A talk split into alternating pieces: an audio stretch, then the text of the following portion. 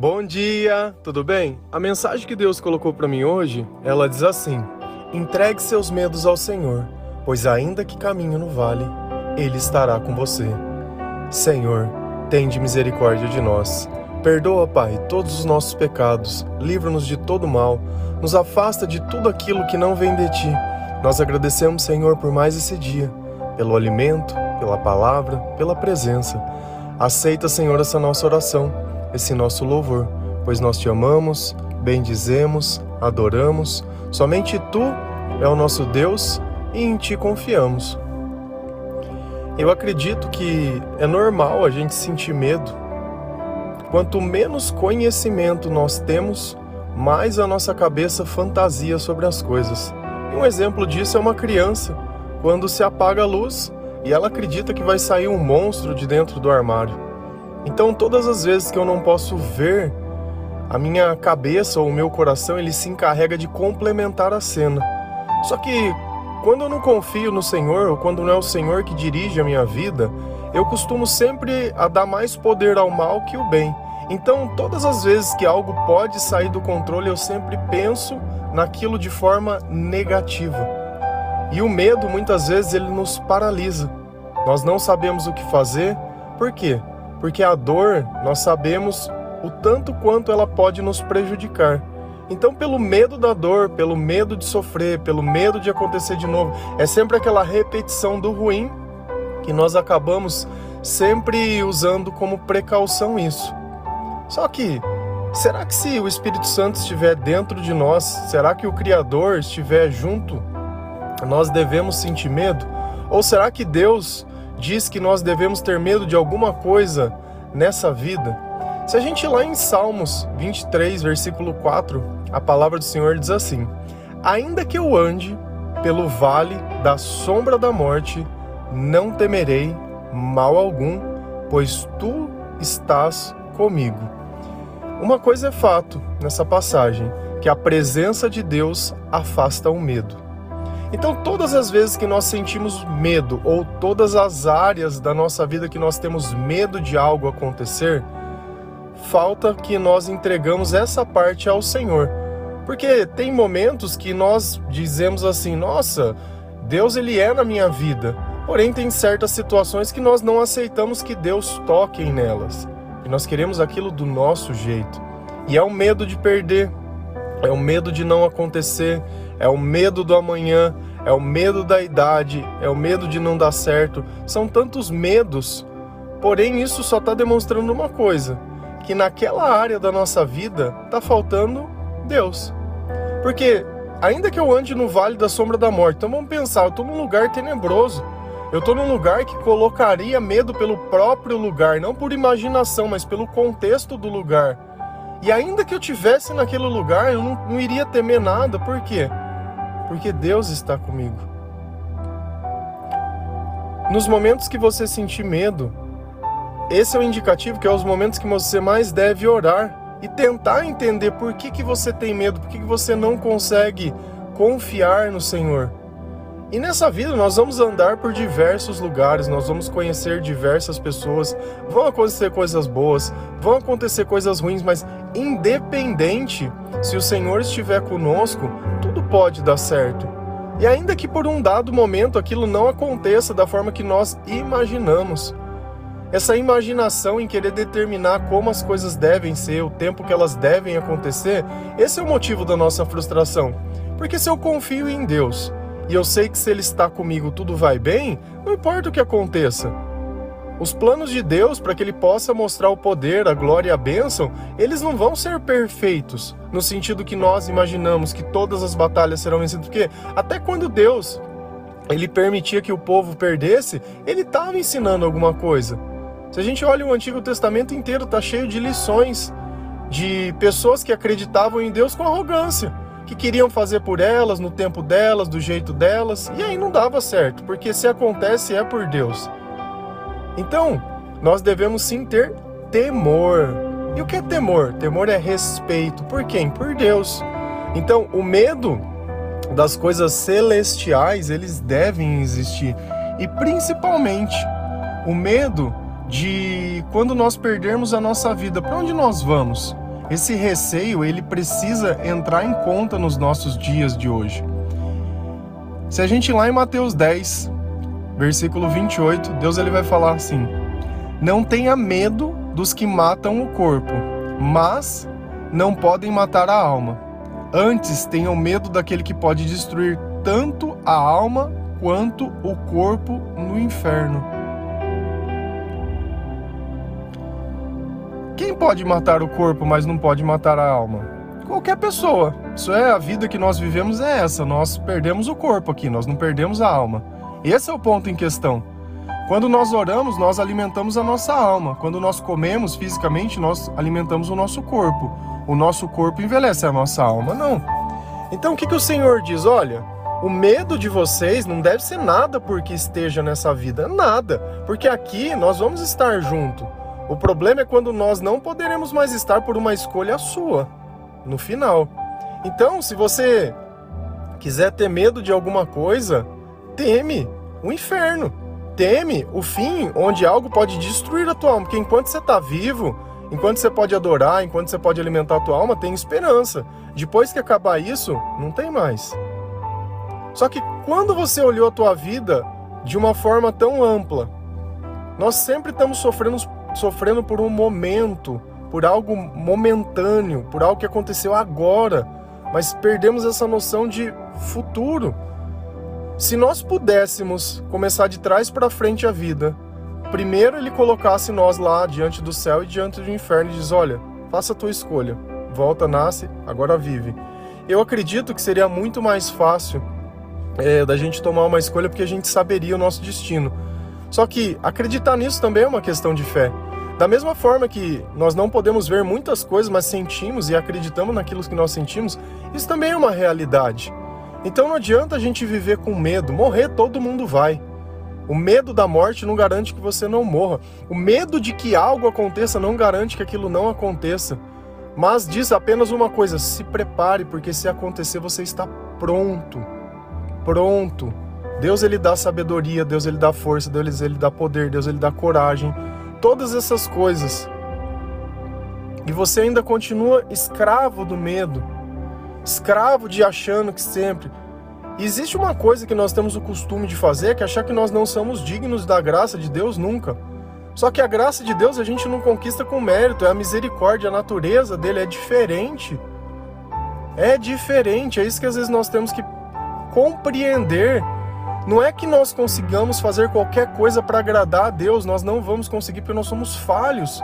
Mas ele entende isso, esse é o ponto. A misericórdia é justamente isso, compreender que somos limitados. E Deus, quando ele nós temos uma relação com ele, a relação que nós temos com ele é tão íntima que ele conhece tudo sobre nós. É num olhar, é num falar, são nas coisas mais simples que nós podemos entender e ver a magnitude de Deus. Se a gente continua lendo essa passagem, lá em Mateus 10, versículo 30 e 31, a palavra do Senhor ela diz assim: até, o, até os cabelos da cabeça de vocês estão todos contados, portanto, não tenham medo. A intimidade que Deus quer ter com nós, ela é tamanha que ele conhece as nossas fraquezas e as nossas limitações e ainda assim ele diz: "Não tenha medo", porque tudo o que você precisa já está dentro de você e eu estou com você. Se você confiar em mim, eu vou te proteger, eu vou ser o seu escudo, eu vou ser a sua fortaleza.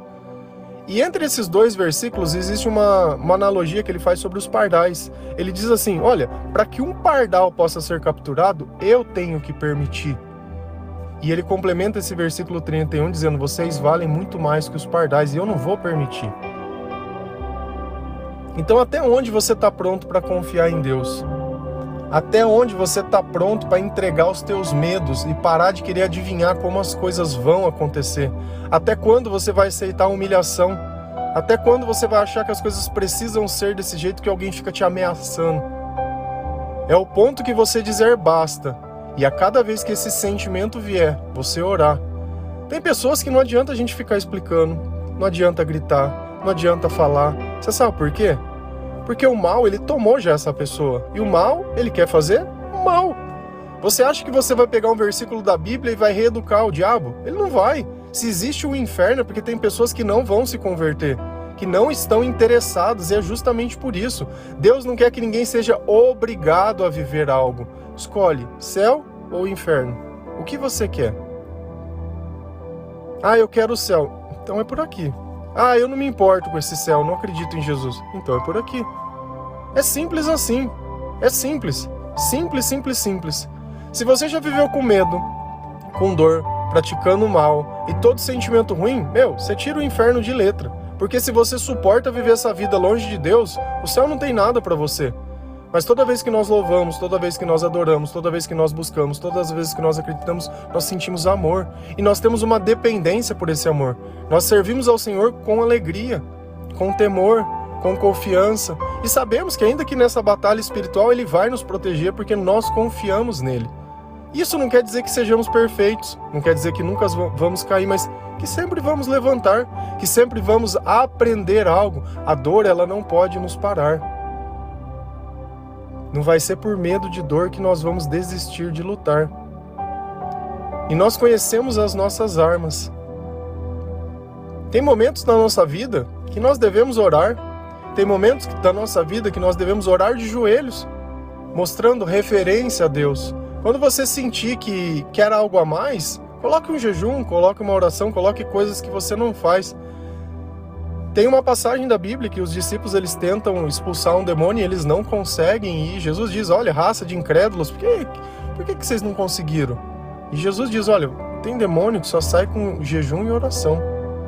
Então, tem coisas que nós precisamos das armas mais poderosas, tem coisas que não. Então, se você sente que a opressão é tamanha, que o medo é tamanho, meu, se ajoelha, se humilha, se prostra. O importante é sair dali com a sua cura. Quando a gente olha Bartimeu na beira do caminho, gritando: Jesus, filho de Davi, Jesus, filho de Davi, o povo mandando se calar e ele se gritando. E esse é o comportamento que nós temos que ter. Não aceitar menos que a nossa cura ou a nossa salvação, para que o Senhor olhe para nós.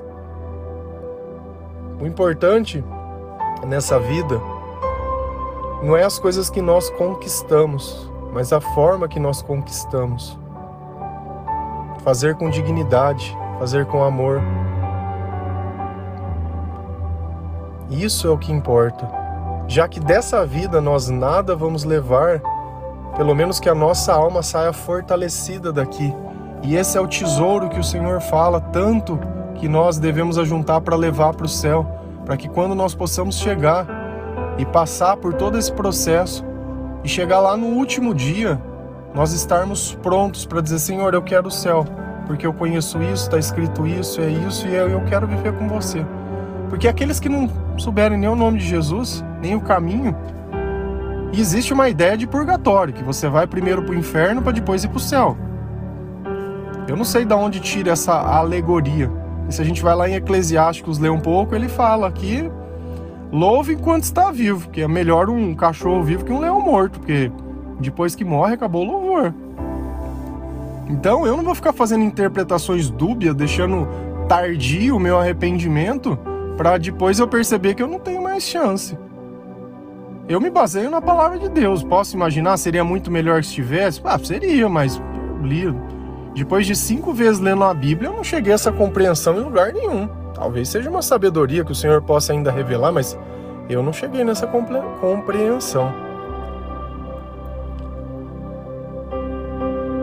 Então você vai andar por lugares que vão te colocar medo.